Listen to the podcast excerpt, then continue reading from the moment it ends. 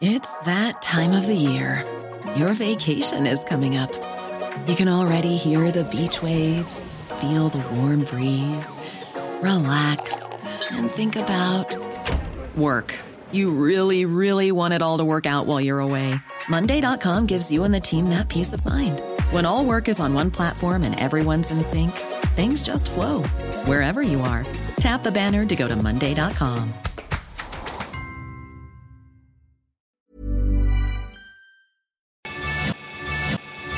Te lo cuento, te lo cuento. Tu dosis diaria de noticias. Hola, bienvenidos a Jueves de Emprendimiento con Tienda Nube, aquí, aquí en Te lo cuento. Yo soy Sebastián Ermenguer y en este episodio me acompaña Calde Firestein, Head of Growth aquí en Tienda Nube México, que nos va a dar algunos tips súper valiosos para que puedas vender cada vez más desde tu tienda en línea. Calde, ¿cómo estás? Buenas, Sebastián, ¿cómo les va? ¿Cómo andas? Eh, muchas gracias por bien. recibirme. Eh, y sí, vamos a ver si, si, puedo, si puedo ayudar en algo, si puedo dar algún tip que alguien se lleve y pueda aplicar. Esperemos que seguro sí. Fíjate que llevamos ya cinco episodios. Este es el quinto episodio de esta colaboración con Tienda Nube. Hemos abarcado distintos temas de las tiendas en línea, pero ahora nos queremos concentrar, ya que arrancamos con nuestra propia tienda en línea, ya que los emprendedores se animaron a dar ese primer paso, pues cómo pueden hacer para, para vender más y para que su negocio sea cada vez más exitoso. Y tal vez, tal vez la pregunta de saque, la pregunta de arranque sería, ¿cuáles son esas estrategias de venta más efectivas que tú consideras para una tienda en línea? A, ver, la pregunta es, eh, digo, no, no, hay una, no hay una silver bullet, no hay una bala de plata que yo pueda venir aquí y decir, esta es. De hecho, creo que si la hubiera, todos estarían vendiendo mucho, ¿no? Digo, no, no, habría vendedores que no venden. Eh, entonces, no, sé si hay una bala de plata, lo que creo es que a cada uno le va a funcionar algo diferente. Lo que sí yo puedo recomendar desde mi lugar, lo que sí me parece inteligente, es empezar por la gente, digamos, empezar a pensar estrategias de venta primero por la gente que está más cerca de, de, comprar y luego de los que están más lejos. ¿A qué me refiero con esto? A que probablemente sea mejor pensar eh, en implementar un carrito abandonado, que es cuando alguien deja algo en el carrito, por ejemplo, y, o sea, cuando alguien agrega algo al carrito y no lo compra, quizás sea mejor pensar en eso antes que salir, o sea, aprovechar esos esfuerzos antes que salir a pagar pauta en, no sé, en Google o en Facebook para personas que no nos conocen. Digamos, lo que yo sí creo que está bueno aprovechar es pensar primero en aquellos que ya nos conocen y no nos compran, ganar primero ese mercado que va a ser mucho más fácil y después salir a las personas que están más lejos nuestro. Incluso creo que muchas veces tiene más sentido enfocarse en venderle más a los que ya nos compran. Es mucho más fácil venderle más al que ya nos compra que generar un cliente nuevo de cero que no nos conoce. Entonces, eso es lo que me parece lo más efectivo en términos de costo y de dinero. Me parece más efectivo buscar justo esto, justo aquellos clientes que ya están más cerca nuestro. Luego, como una estrategia, por eso digo, a nivel de estrategia yo priorizaría así.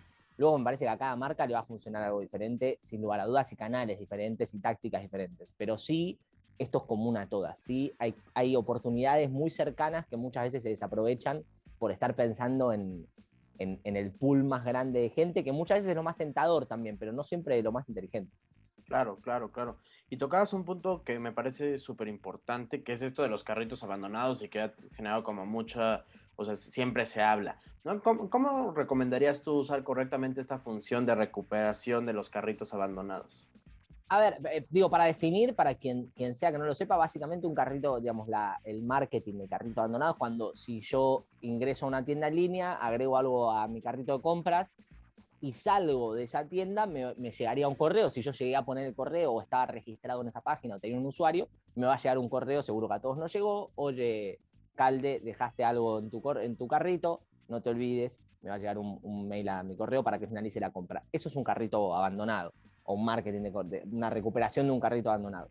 Mi primera recomendación, más que cómo usarlo, es usarlo. Eso primero, digamos. Lo primero de todo es úsenlo. Úsenlo porque no cuesta nada y nuevamente esa gente que ya estuvo muy, muy cerca de hacer la compra, muy, lo cual es mucho más fácil que apuntar a un cliente nuevo.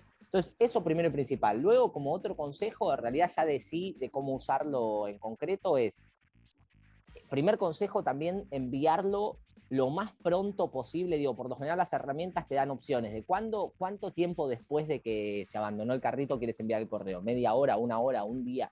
Para mí, por lo general, siempre cuanto antes es mejor porque entonces el... el, el digamos, ah, cuando el cliente todavía está meditando si lo compra, si no lo compra. Exacto. Eso me parece que siempre es mejor cuanto antes. Y otra cosa que es importante, que también muchas veces no pasa, es que en, el correo, digamos, dentro del contenido del correo, incluyas todos los detalles del producto que el cliente había agregado al carrito. Porque a veces ni me acuerdo, yo de repente visité una tienda, agregué algo, me llega un correo, pero ¿qué es lo que iba a comprar? ¿Qué iba a ver? Si lo veo al día siguiente. Entonces también me parece muy importante agregar los detalles del producto. tú te ibas a llevar estas tenis, esta talla, en este color, si puede haber una foto todavía mejor. Y, y, con eso, me parece, con la combinación de dar toda esa información y mandarlo lo antes posible, me parece que tendría que funcionar. Último, digamos, último tip que se puede usar o no es agregar algún incentivo, un porcentaje de descuento, una promoción, un 10%, pero cuidado con eso porque también va a generar el efecto que pasa esto de que ya, si ya me la ya te compré dos veces y ya me la aprendí, va a dejar el carrito abandonado para conseguir Exacto, entonces cuidado, pero puede funcionar también. Oye, ya hablabas de, la comunicación que hay que tener con los clientes y, el email sigue siendo una herramienta poderosísima, eh, sobre todo como emprendedor, para tener ese contacto cercano y personal con el cliente, ya sea el que dejó el carrito abandonado o el que hizo la compra o al que quieres eh, invitar a visitar tu tienda en línea. ¿Cómo podría un emprendedor crear campañas de email marketing eh, verdaderamente interesantes y que sean exitosas? Bueno, dentro de lo que es el mundo del email marketing, que es muy grande, hay muchas tácticas distintas. Mismo entre ellas, la recuperación de carritos abandonados, podríamos decir que es una táctica dentro del mundo del email marketing. Yo creo que la manera más fácil de comenzar, y por ahí la que uno también está más acostumbrado a recibir como cliente, es un newsletter. O sea, me parece que el newsletter es la manera más sencilla de comenzar. Sobre esto, yo tengo, si se quiere, digo, dos consejos. El primero es que súper importante que cuando se van a meter a hacer email marketing, sea un newsletter, sea un flujo de correo, sea un carrito abandonado, que, que, nunca sea una cosa de una sola vez, que mantengan una periodicidad. O sea, mantengan una periodicidad. Eso se consigue con el tiempo, un newsletter, y así sea una periodicidad de una vez por trimestre. No importa. La que uno defina, si no tengo tiempo para hacer demasiado, ok, mando un newsletter cada tres meses, pero sale cada tres meses. Y eso ya sé que está definido y que es así porque del otro lado lo van a estar esperando. Eso es fundamental para el éxito. Y segundo, me parece que en realidad cómo pensar una estrategia de email marketing efectiva que le dé valor al usuario, digamos, démosle valor al, que es un poco el marketing bien hecho, al final todo el marketing debería ser así. Démosle valor al cliente, démosle información que le sirva, que sea útil, que sea accionable, no estemos pensando vender, vender, vender, vender, vender, porque el cliente no se suscribe, alguien no se suscribe a un newsletter para eso, a nadie le gusta que le pongan un espectacular gigante en la cara todo el tiempo, que diga cómprame, cómprame, cómprame. Eh, entonces yo diría eso, que sea lo más orgánico posible, que tenga contenido y si no tienes la capacidad de producir contenido, hasta puedes curar contenido de otras fuentes y mandar un correo que sea, te envío lo mejor que salió sobre e-commerce en esta semana, aunque no lo haya producido yo. Y ya con eso le estás dando un valor a la gente. Entonces yo diría, mantengan una periodicidad, láncense como sea, aunque sea muy bajita, respétenla y pensemos en dar de valor al usuario, en darle algo que le sirva. Esto, se puede incluso curar contenido si no, si no hay tiempo para producir. Este es un punto súper importante, ese de darle el valor al cliente, al usuario. Y lo hemos hablado en varios episodios anteriores, porque a veces el miedo que pueden llegar a tener ciertos emprendedores es que una tienda en línea es un poco eh, distante del cliente, pero lo hemos checado en varios de estos episodios que no, que el servicio al cliente es fundamental. ¿Tú qué, qué consejos darías por qué es importante mantener un servicio al cliente súper cercano, activo, eh, bien planeado, estratégico y cómo poderlo potenciar más. El servicio al cliente, a ver, es fundamental, en principio porque es la única manera de fomentar que esa compra se repita, que es lo más importante. Volvemos al punto inicial. Es mucho más fácil que me compre de vuelta un cliente que ya me compró que salir a conseguir un cliente nuevo, mucho más fácil. Ahora, si yo le doy un mal servicio al cliente, estoy dilapidando todas mis posibilidades de que me vuelva a comprar. Si yo le doy un mal servicio al cliente, ya sé que esa persona no va a volver, no va a regresar porque la experiencia que tuvo conmigo fue mala. Entonces, eso en primer lugar. También un buen servicio al cliente lo que hace es me distingue al resto de las marcas, te, diferencia del resto de las marcas. A nosotros por el caso de, tienda nube, de hecho, para nosotros es un valor y es algo que la gente nos lo reconoce y también es un diferencial nuestro frente a la competencia, el servicio al cliente y cómo atendemos. Entonces, me parece que como qué tan importante es, es fundamental. Creo que es fundamental, creo que las marcas tienen que empezar a pensar en todo lo que puede pasar con sus productos luego de que alguien los compra y cómo se pueden atacar esos problemas, digamos, cómo se puede ayudar al usuario que se traba. Y porque además eso, vuelvo, vuelvo al primer punto, me parece que es fundamental porque es la manera de construir y desarrollar embajadores de la marca, digamos. Esa gente que tuvo una gran experiencia con servicio al cliente van a ser embajadores de la marca. Y yo siempre digo lo mismo, para mí cuando algo sale mal, o sea, la, mejor chance de fidelizar a un cliente no es cuando algo sale bien, es cuando algo sale mal. Tú pides una pizza y pediste una pizza de pepperoni y te mandaron de cuatro quesos. Tú llamas a la pizzería y dices, hola, ¿sabes qué? Yo había pedido pepperoni y me mandaron cuatro quesos. Si de la pizzería te dicen, no te preocupes, te pedimos mil disculpas, ya está saliendo una moto para allá con la pizza de pepperoni que habías pedido y la de cuatro quesos, ni te preocupes, quédatela porque fue un error nuestro y esa te la quedas tú. A los 10 minutos tienes la pizza en la puerta la nueva, tú te quedas diciendo, les voy a pedir de nuevo a estos güeyes, les, voy a, les vuelvo a pedir, porque la un problema. Exacto, hubo un problema, resolvieron genial. Cuando las cosas salen mal, es la mejor oportunidad para fidelizar a un cliente. Pero bueno, ahí, por eso es tan importante el servicio al cliente, de hecho. En e-commerce, digo, aplica el mismo ejemplo de la pizza, aplica en comercio electrónico igual, es lo mismo. Oye, Calde, y, ahora, eh, otra parte importante es eh, el manejo de redes sociales, ¿no? Tú mencionabas eh, que tus clientes pueden ser tus embajadores de marca, ¿no? E incluso si les llega padrísimo el producto, lo van a subir a stories en Instagram y te van a etiquetar y, ahí estará la mejor publicidad. Pero ¿cómo podríamos construir esas redes sociales de tu marca que sean un acompañamiento para la tienda en línea?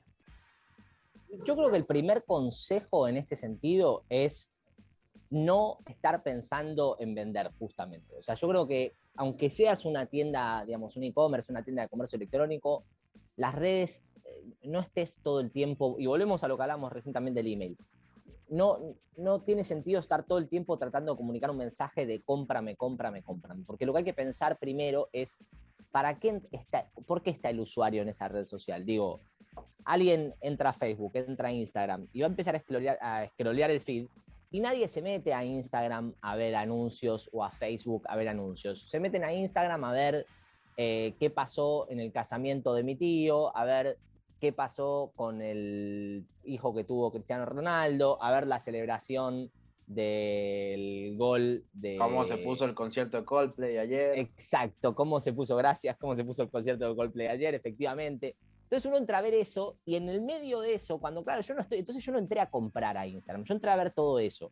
Si en el medio de eso me aparece un mensaje que dice cómprame, cómprame, cómprame, yo no, estoy ni en ese, no estoy ni buscando eso, no lo estaba buscando, no lo esperaba, no nada. Ahora, si en vez de eso me aparece un anuncio, por ejemplo, que podría ser también algo intrusivo como un anuncio, pero mucho más orgánico, de una, de una marca que me invita eso, o hacer alguna acción, o a formar parte de una comunidad, o que me muestra otro costado de un producto, me parece que eso tiene mucho más valor y mucho más sentido y, va, y le va a pegar mucho mejor al cliente final porque va a estar más alineado con lo que fue a buscar cuando se metió en la red. Entonces, para mí, mi mejor consejo en ese sentido, cómo se deberían usar las redes sociales para vender, no vender.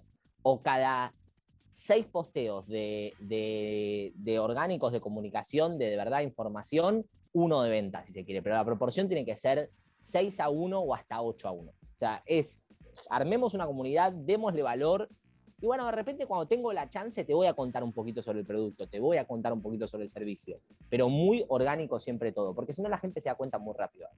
Sí, sí, por supuesto. Oye, Calde, ahorita que estaba yo planeando esta, esta conversación contigo, eh, me metí, me eché un clavado en internet como para ver cómo estaba el panorama y me salió un concepto que no entendí muy bien y que me gustaría que tú me explicaras, el cross-selling. ¿Qué es el cross-selling? ¿Cómo lo puede uno aprovechar?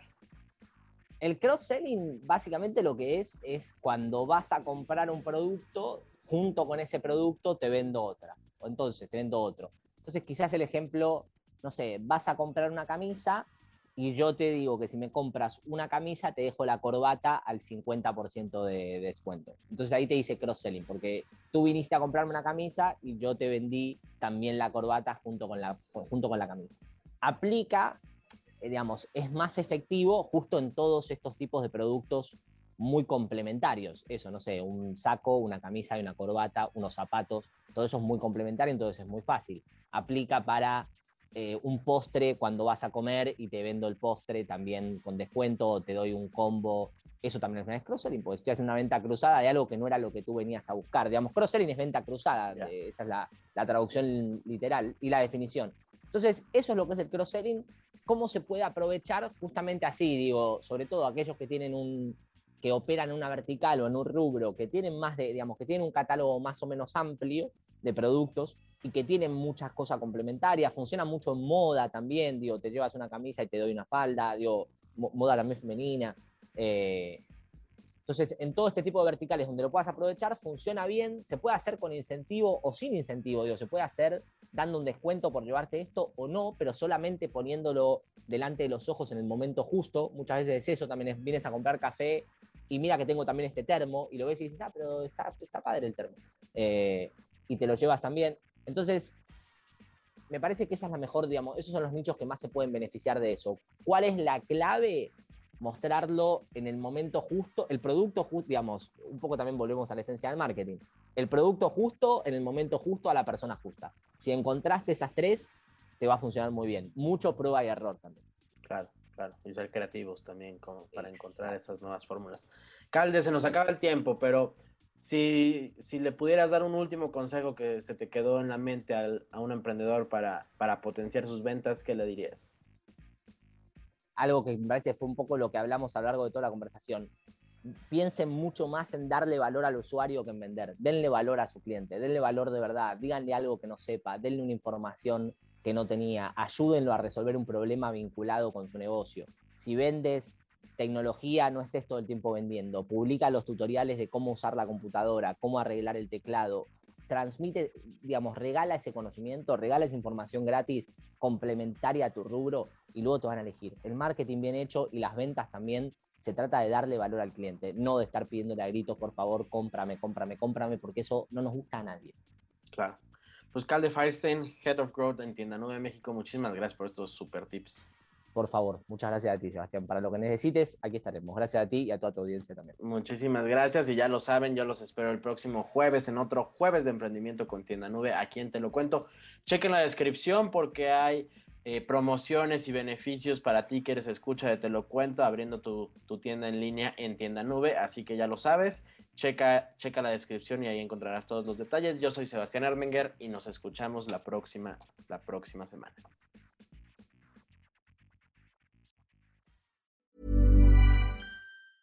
Hey, folks, I'm Mark Marin from the WTF Podcast, and this episode is brought to you by Kleenex Ultra Soft Tissues your ally to help tackle your allergy symptoms this season. I love the change of seasons, but nobody loves pollen and all those other things floating in the air that make you sneeze during this nice weather. Kleenex Ultra Soft tissues are hypoallergenic and allergist approved. So fight back against watery eyes and runny noses without worrying about irritating your skin. For this allergy season, grab Kleenex and face allergies head on.